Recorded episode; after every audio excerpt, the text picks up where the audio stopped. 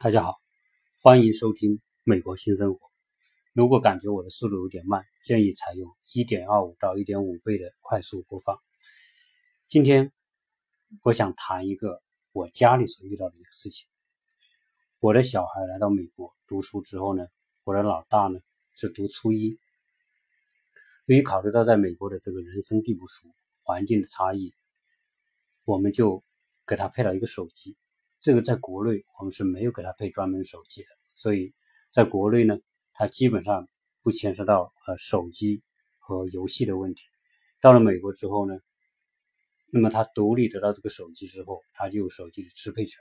同时，本身每个手机都有一个卡，都有一定的流量，所以呢，这个手机到他手里之后，对他产生了很大的影响。这个影响，我想很多有孩子的父母都会知道。当小孩拿了这个游戏呃手机的时候，他身边的孩子都在玩游戏，或者都在谈论某种游戏的时候，你想想他会怎么样？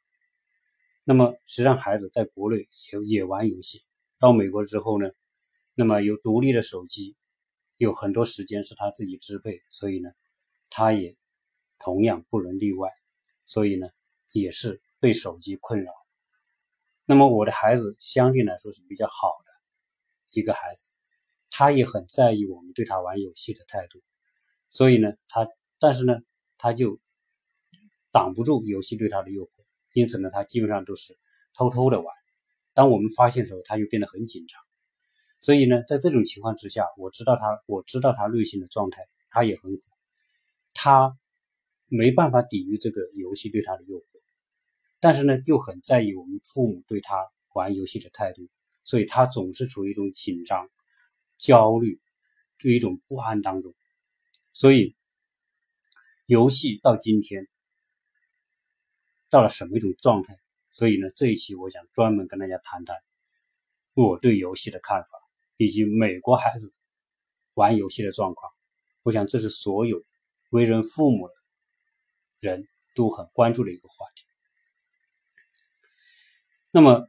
游戏实际上是很早就，美国在七十年代就开始了游戏，但是那个七十年代、八十年代、九十年代，甚至在二十一世纪初期，实际上游戏都没有像今天这么让父母焦虑、让父母担忧。我想这个这个问题到了二零零五年之后。这个问题就开始变得凸显，为什么呢？因为在中国，中国的二两千年之后的快速发展，那么第一波就是互联网高峰时期，两千年开始，中国进入一个互联网高速发展时期，那么基本上家家都普及台式电脑或者手提电脑，所以电脑变成一个必备的工具，因此孩子们加上。我们这一代的孩子很多还是属于独生子女，所以他从小他没有玩伴，现在又有互联网，又有游戏，家里又有电脑，因此我们的孩子自然而然的就被电脑、被游戏所吸引，所以成为从出生开始就出网的一代。当然那个时候还不是移动互联时代，真正到了两千。二零一零年之后，中国真正进入一个移动互联的时代。那么这个时代的到来，跟游戏对游戏来说是产生了极大极大的泡沫催生作用。也就是从二零一零年之后，中国的游戏进入网游、进入手游时代。那么这个手游时代发生了什么？那么这个国家，这个世界，游戏到底在起什么样的作用？那我可以说，不用不用测试，不用讲，所有的孩子，只要你给他一个手机，只要他天天上学，他一定玩游戏，因为环境在这里，大家都玩游戏，而且大家都热衷于谈论游戏，一个孩子，他怎么能不接触？所以呢，很多孩子就会给自己找理由：如果我不玩游戏，我就会被其他孩子孤立，因为我都没有共同的话题，变成说游戏它是必须去玩的一个东西，而且是有充分的理由。那么有很多有很多的家长出于无奈，又不知道如何去面对。那么有手机手机游戏，我们说它是一个什么东西？它为什么会有这么大的影响力？不需要经过任何的教育，不需要经过任何的培训，孩子们从小就会。那么它到底发生什么？我想这个问题讲一个类似的问题。实际上，现在家长对孩子玩游戏上瘾这个事情，那么有人把它形容为是电子毒品。那么这个东西到底是不是电子毒品？它到底和毒品有什么区别？我在这里想把这两个问题摊在一起来说。实际上我们会知道，毒品是当今世界的一个非常大的问题。那么在发达国家，毒品交易、吸毒是一个非常严重的问题。在今天，在美国。美国的瘾君子是很多的，甚至就是说，从二零一八年开始，美国加州通过一个法律，所谓娱乐性的大麻合法化。那么，在美国呢，在很多州，大麻是毒品，是禁止的。但是在加州，那么加州的那些政客们，加州的是议会。就通过一个法律，让加州的娱乐大麻合法化。那么这个合法化之后，就产生了很大的负面的影响。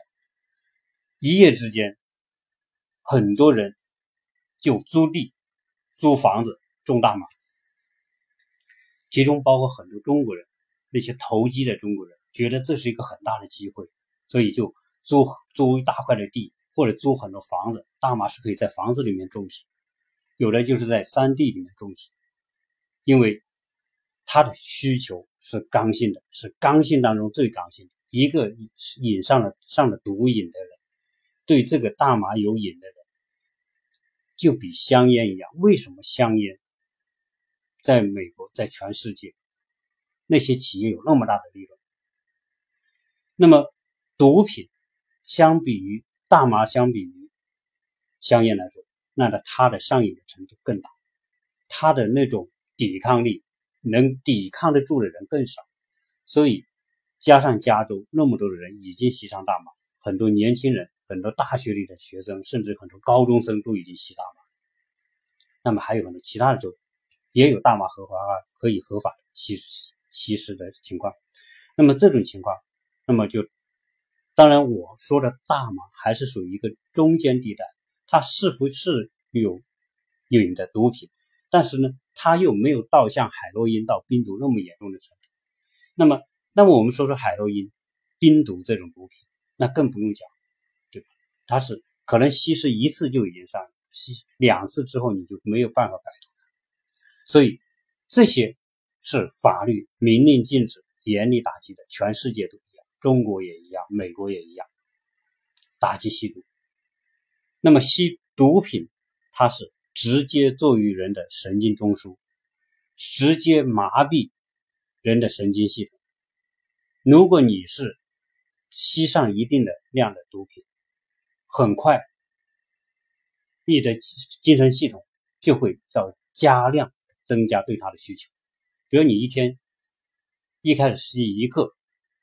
可能你上瘾之后呢，你开始吃一克还可以，可能是不不出多少天，你就觉得一克根本解决不了你的这个缓解不了你的毒瘾的问题，你就必须加量，加到一点五或者两克，那么后面可能是三克，可能四克，那么所以这种在这种我们说的生理系统对这种东西的严重需求情况之下，你说。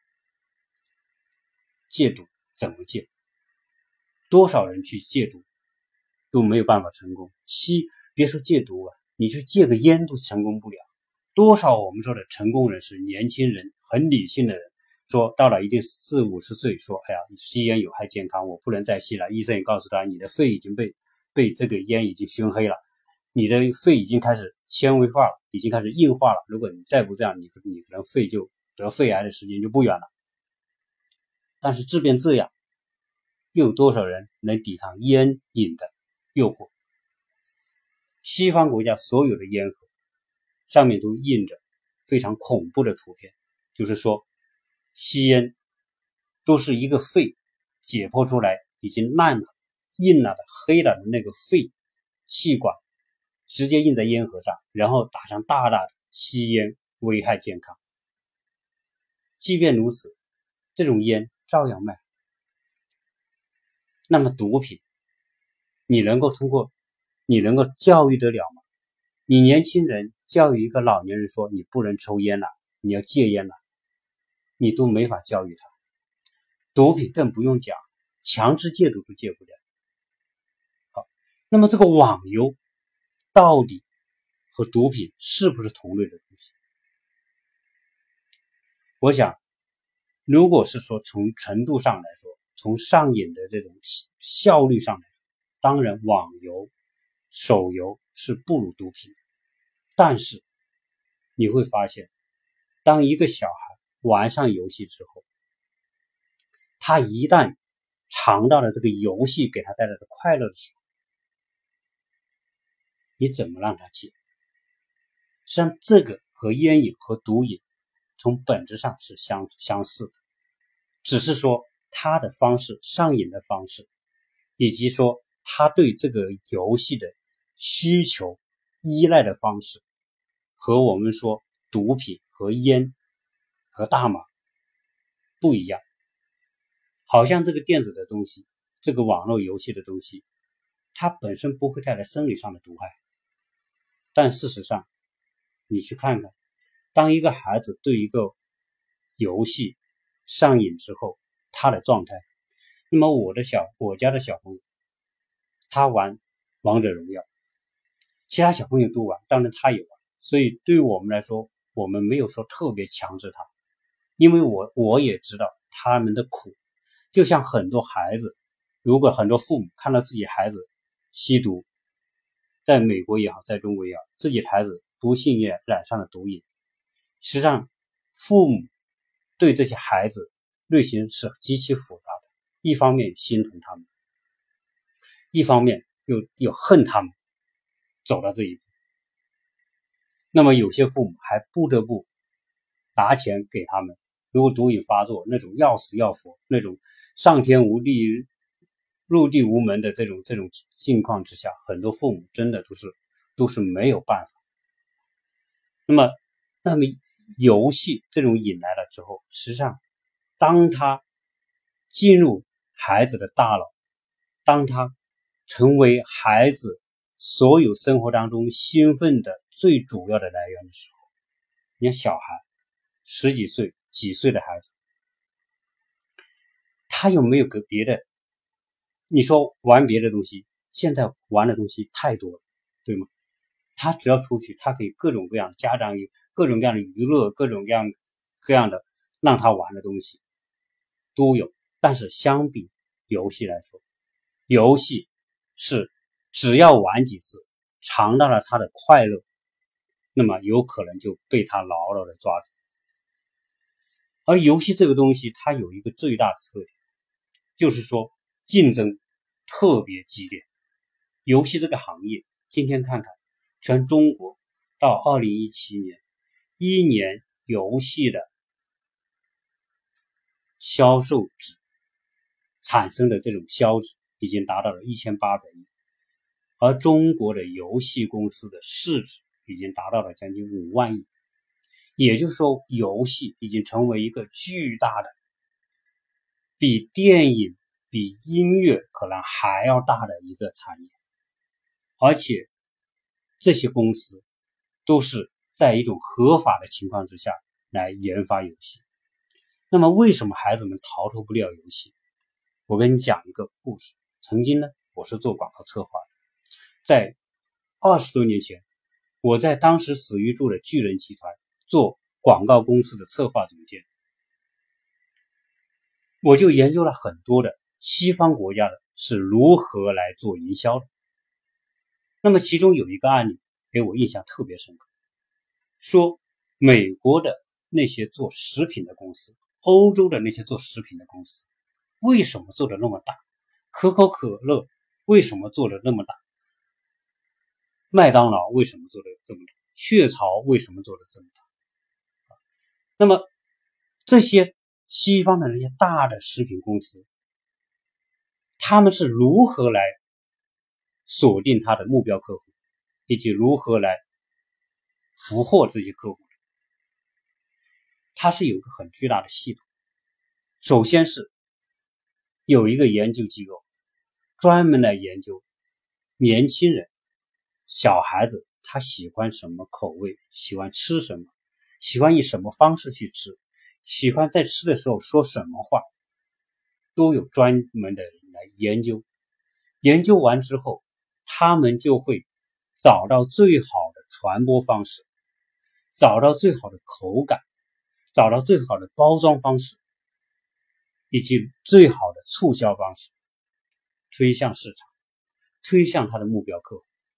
然后，这些目标客户，这些小孩子，就被各种各样的东西所所他们所设定的各种诱惑所吸引，成为他们的顾客。那么，这个过程就好比是一个狙狙击手拿着一个装有高倍瞄准设备的那种狙击步枪，对着一个可爱的小鹿，一个猎物。当他瞄准这个猎猎物的时候，用高倍放大的那个瞄准器瞄准他远处猎物的时候，扣动扳机的时候，这个猎物毫无例外会被他们击中。那么研那些研究食品的公司常且如此。那现在我们这些巨无霸的做网游的公司，不管是中国的、国外的、日本的。他们何尝不是这样做？他们何尝不会知道孩子们的心智需要什么东西，如何占据他们的心智？一个小孩之所以会沉迷于游戏，最重要的因素是他的心智是空白的。但是呢，他的心智里面，我们说通过各种方式进入他心智里面的东西，他一定就像一个空间，这个空间。什么东西最容易进去，进入他的大脑？什么东西最容易留在他的大脑？什么东西进入他大脑里面可以可以排斥其他的东西？实际上，孩子们的大脑，这些人都已经研究的很透很透了，所以才会他们这些人研究的研发的这些游戏才会推出一个就火一个，推出一个火一个。所以最近不是。出了一个吃鸡的游戏吗？当网易推出一个吃鸡的游戏的时候，立刻就很多的玩家去玩。很多人原来玩王者、勇荣耀，哎，发现这个东西更好玩、更上瘾、更过瘾，就全部转上去玩那个。其他的公司一看，哇靠，这个东西这么火，我必须马上跟进。其他的公司就立刻推出相似的游戏，是都是叫类似于吃鸡的，就是我们说的这种战争生存，那种血腥的那种拼杀的啊，战到最后生存下来这种游戏，这种游戏结果一个月之间，各大公司、各大网络公司都推出这个游戏，那你去想想为什么这样？可见这个行业。的残酷，竞争的激烈，可能说这个东西占据这一群人的心智，可能就那么一个月的时间。如果我错过了这一个月的时间，错过了这一波，可能我就跟不上，我就没法在这个大的蛋糕里面去分一笔。所以，一个吃鸡游戏一出来，全国的那些大各大网络公司都推出同样的游戏。好，那为什么？那么人们就说，实际上这个游戏，它是真正上起的作用就是一个毒品，跟毒品是一模一样。为什么这么讲？你吃毒品的时候，开始吃一点点，尝一点点，你觉得很嗨很兴奋，尝几次之后，觉得这一点点不够了，不够瘾，不够力。对我的刺激不够大，我不够痛快，我就加多点，加到两克，两克不行，几次之后不行，你就往下加，对吗？他的对这个东西的需求，就像这个剂量一样，一个药品的剂量一样，神经系统它本身对你一定量的东西，时间久了，对毒品一定量的毒品会产生一个麻痹作用，你的量不够，不能够激活它。他的所有的神经与神经之间，它就断开不连接。为什么吸毒的人，你就会看到没有毒品的时候，你就鼻涕眼泪，那种痛苦要死要活，然后人就毫无精神的那种状态，因为他的神经系统完全在那个情况下不活动、不活跃。那他需要这个东西来刺激他，让他产生连接，连接之后产生亢奋，产生兴奋，而。现在游戏也是一样，过去说我玩游戏一个小时，我能够痛快爽一次，我就很痛快。后来觉得一个小时爽爽一次太慢了，现在一个小时要爽十次，六分钟爽一次，哎，觉得过瘾。你这个游戏六分，另外一个公司推出一个公司，我三分钟给你爽一次，小孩子哦，那三分钟就更爽。那么有公司说三分钟。我一分钟给你爽一次，不停的提高这种频率，不停的提高这个剂量，也就是说，那种刺激孩子们兴奋的那种东西，不停的加码。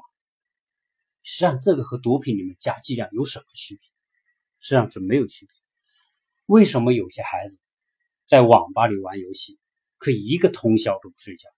大家想想，真的是他们精神那么好？不是的，是这种刺激。持续的、持续的刺激，在这个过程当中，让他亢奋，在亢奋当中，他没有办法安静下来，他没有办法进入休息状态，所以很多孩子会在网吧里面通宵通宵的玩，最后玩到小孩子猝死的情况。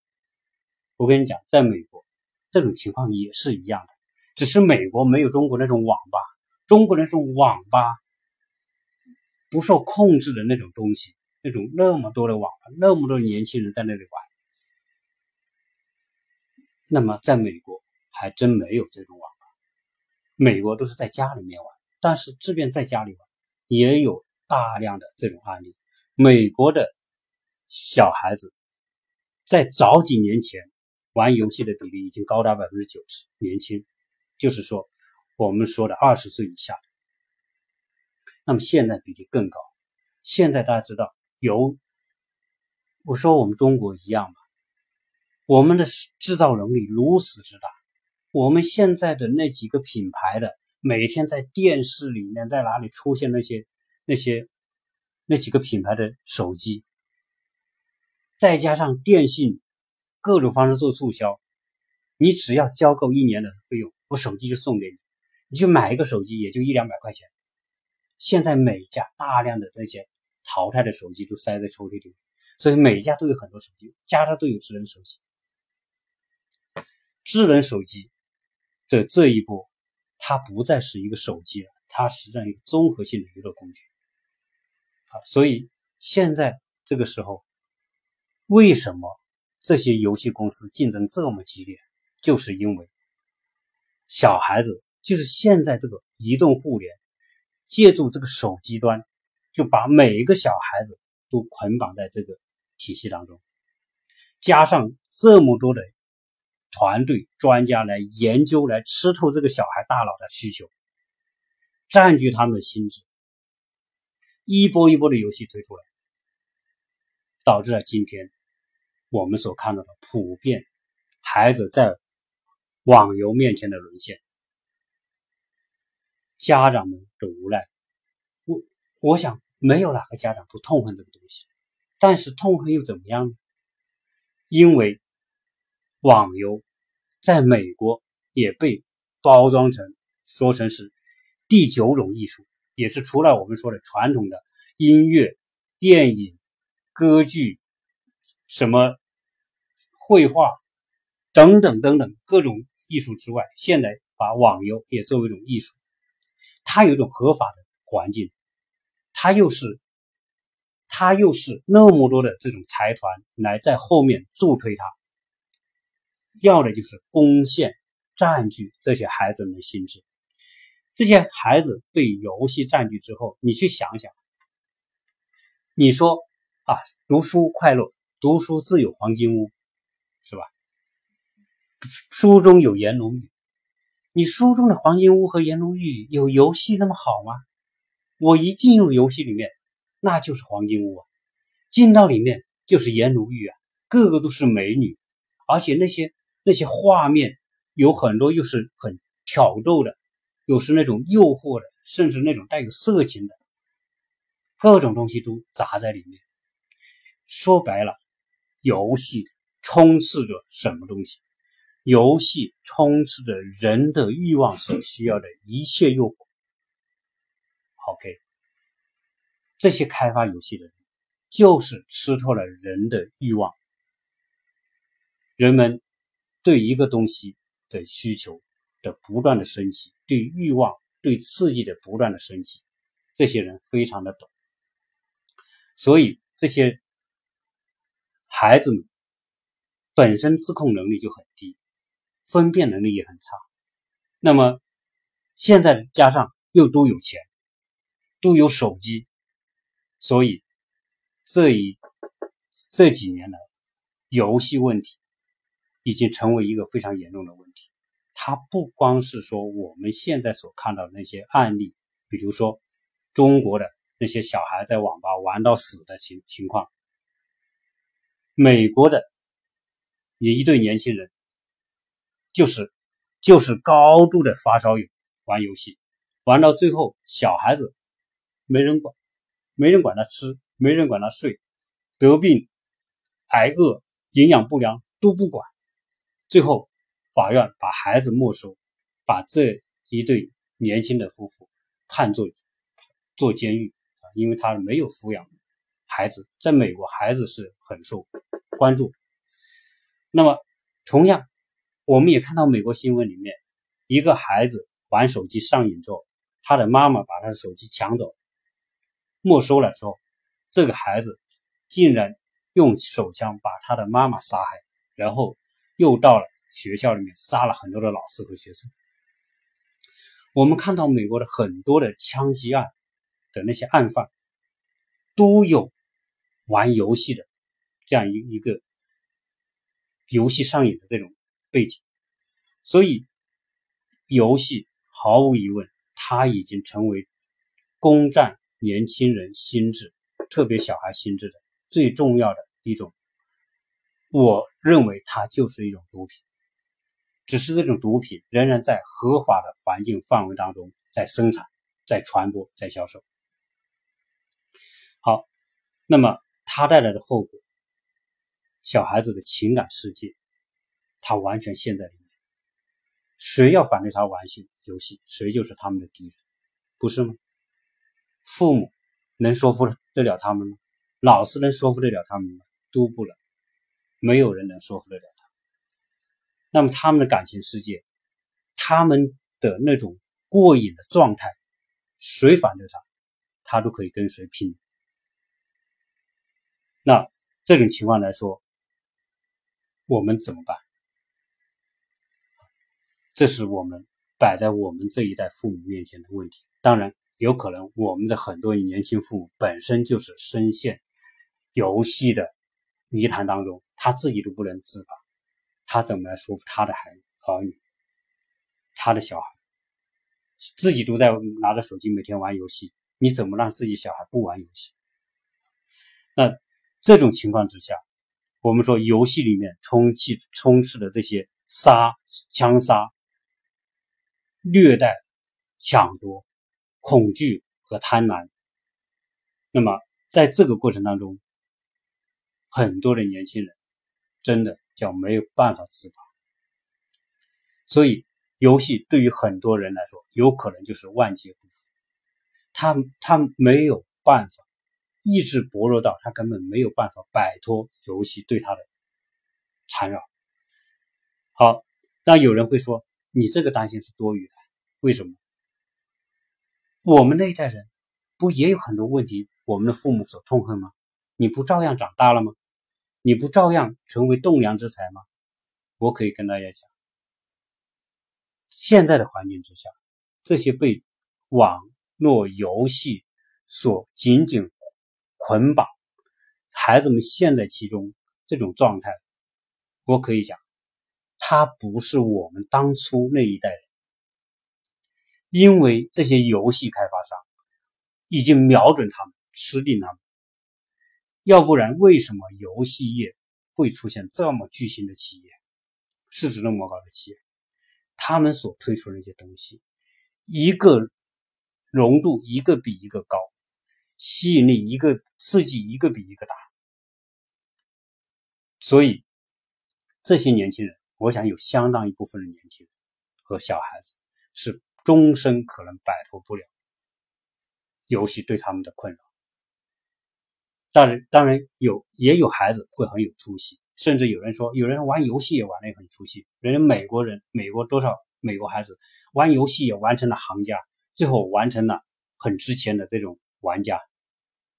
是的，是有这种。我熟悉的一个一个人，他自己是老师，他的小孩玩游戏，也就是玩到打通，打到最后，这个这个游戏的后台发现他是一个人才。最后毕业，请他去工作。大学毕业就请他去去他们游戏公司工作。但是这种情况又有几个啊？这个难道成能够成为理由说孩子们可以放开玩游戏的理由吗？不可以。我们今天孩子们说，我今天不玩游戏，我就没有朋友，我就没有办法跟他们融在一起。这个成能成为给他们玩的理由吗？我想也不可以。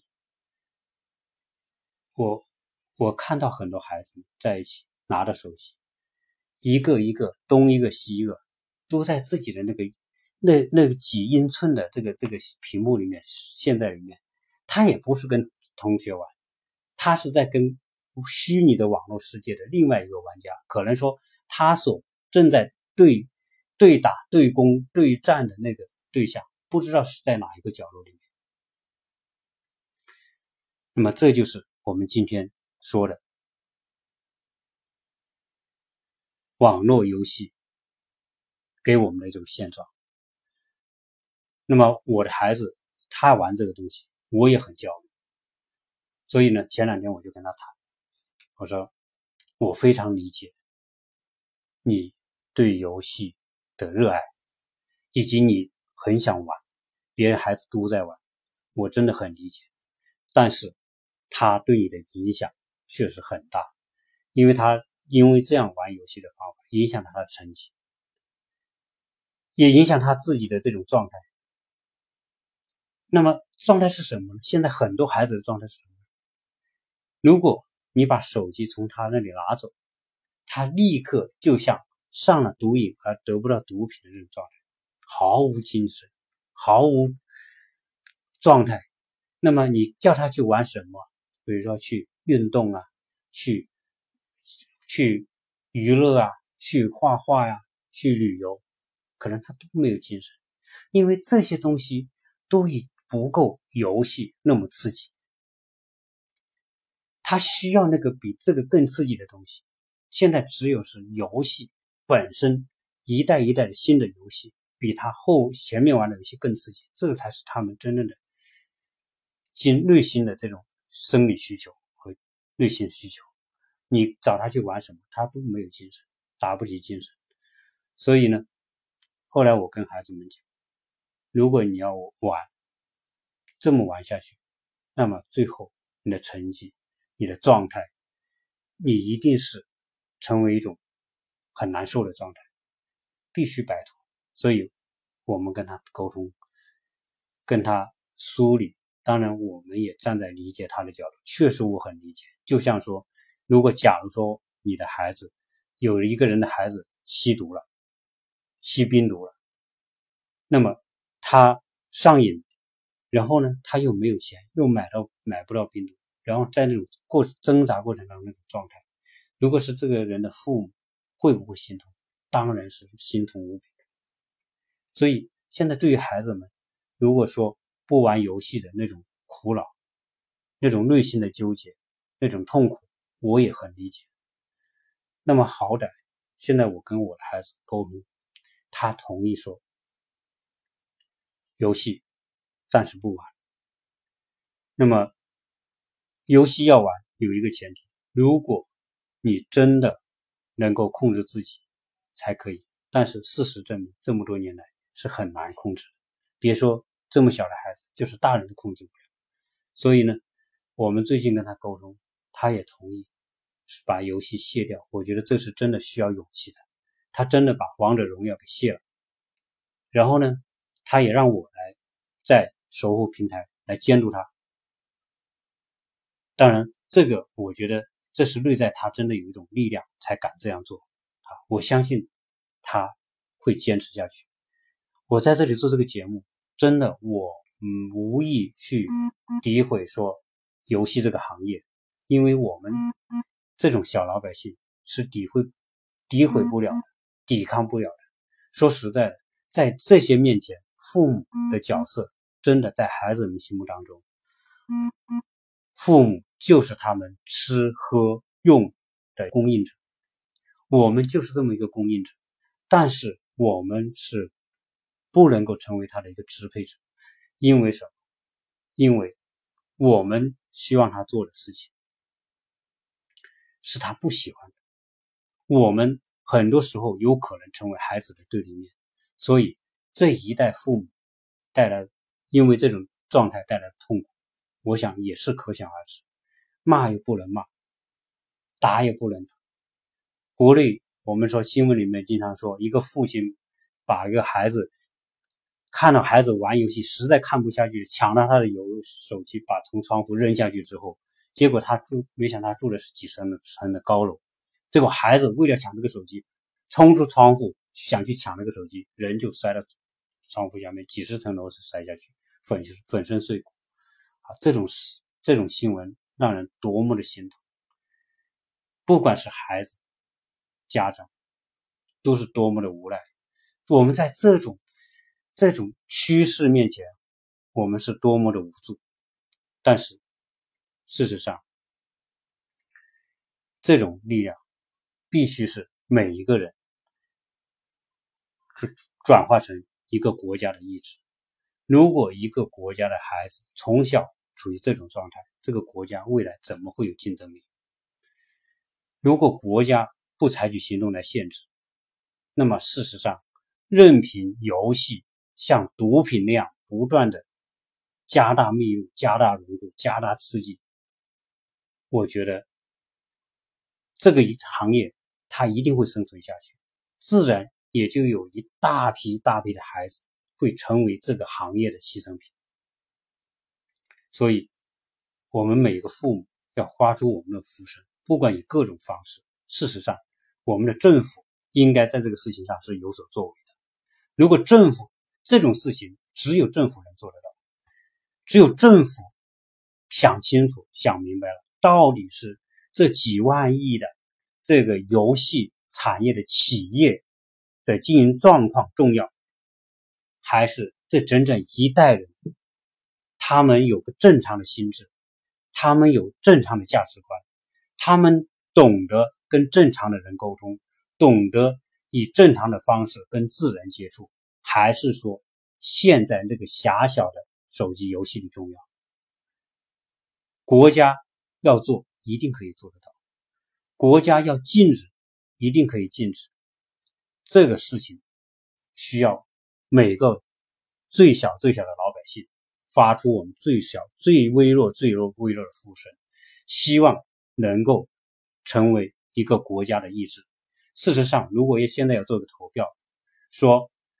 多少家长反对这种游戏行业的这种发展？我相信绝大部分家长一定会投赞成限制这个行业。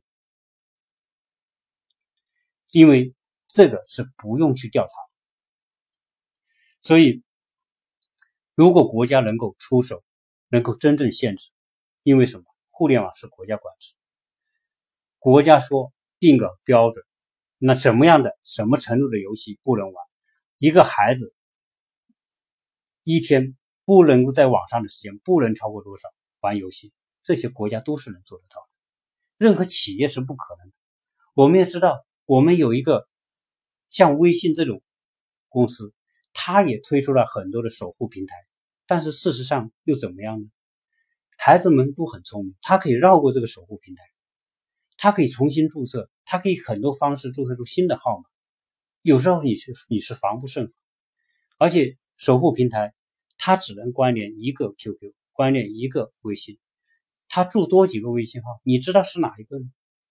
而且企业它算是自一种自律行为。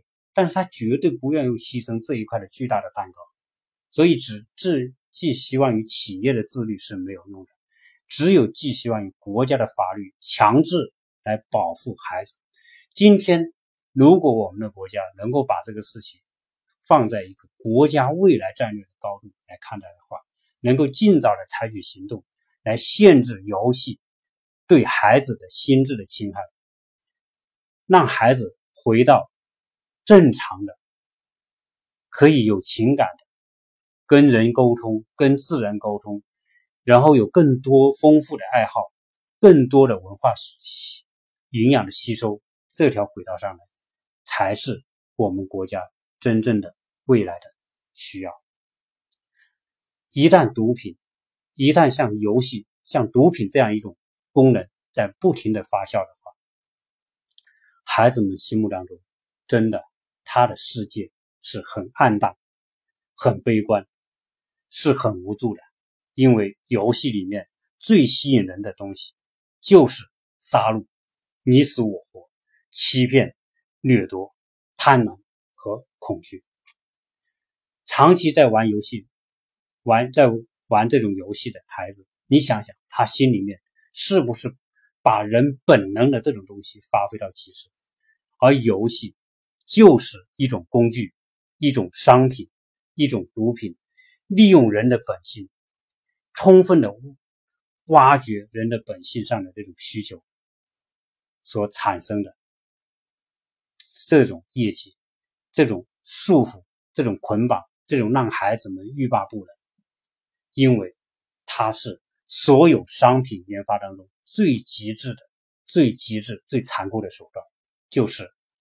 占领孩子们的心智，让他们屏蔽掉所有他身边一切其他的我们认为更有价值、更有意义的事情，全部被屏屏蔽掉。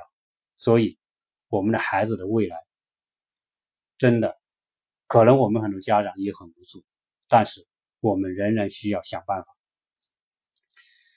OK，这是一个很沉重的话题。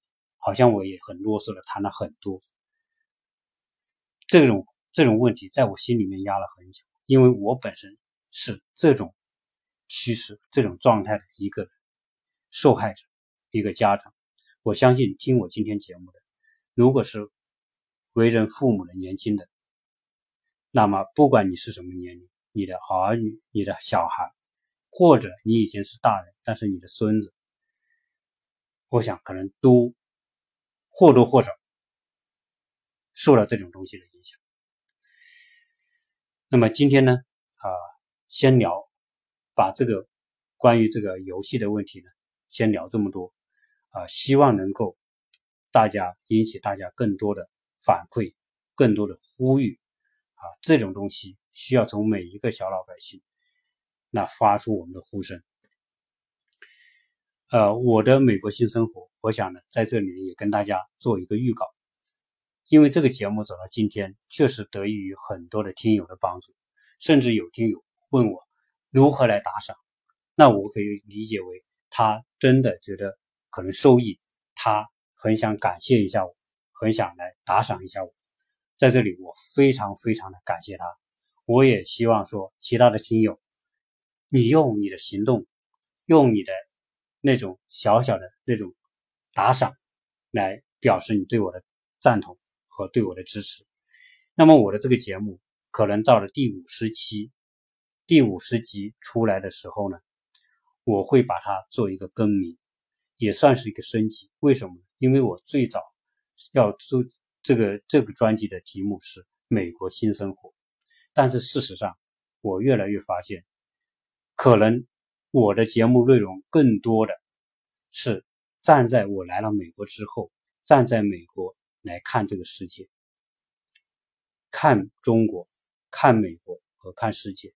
那么，因为我站的环境不同，所以我才能有更多的角度、更多的感触。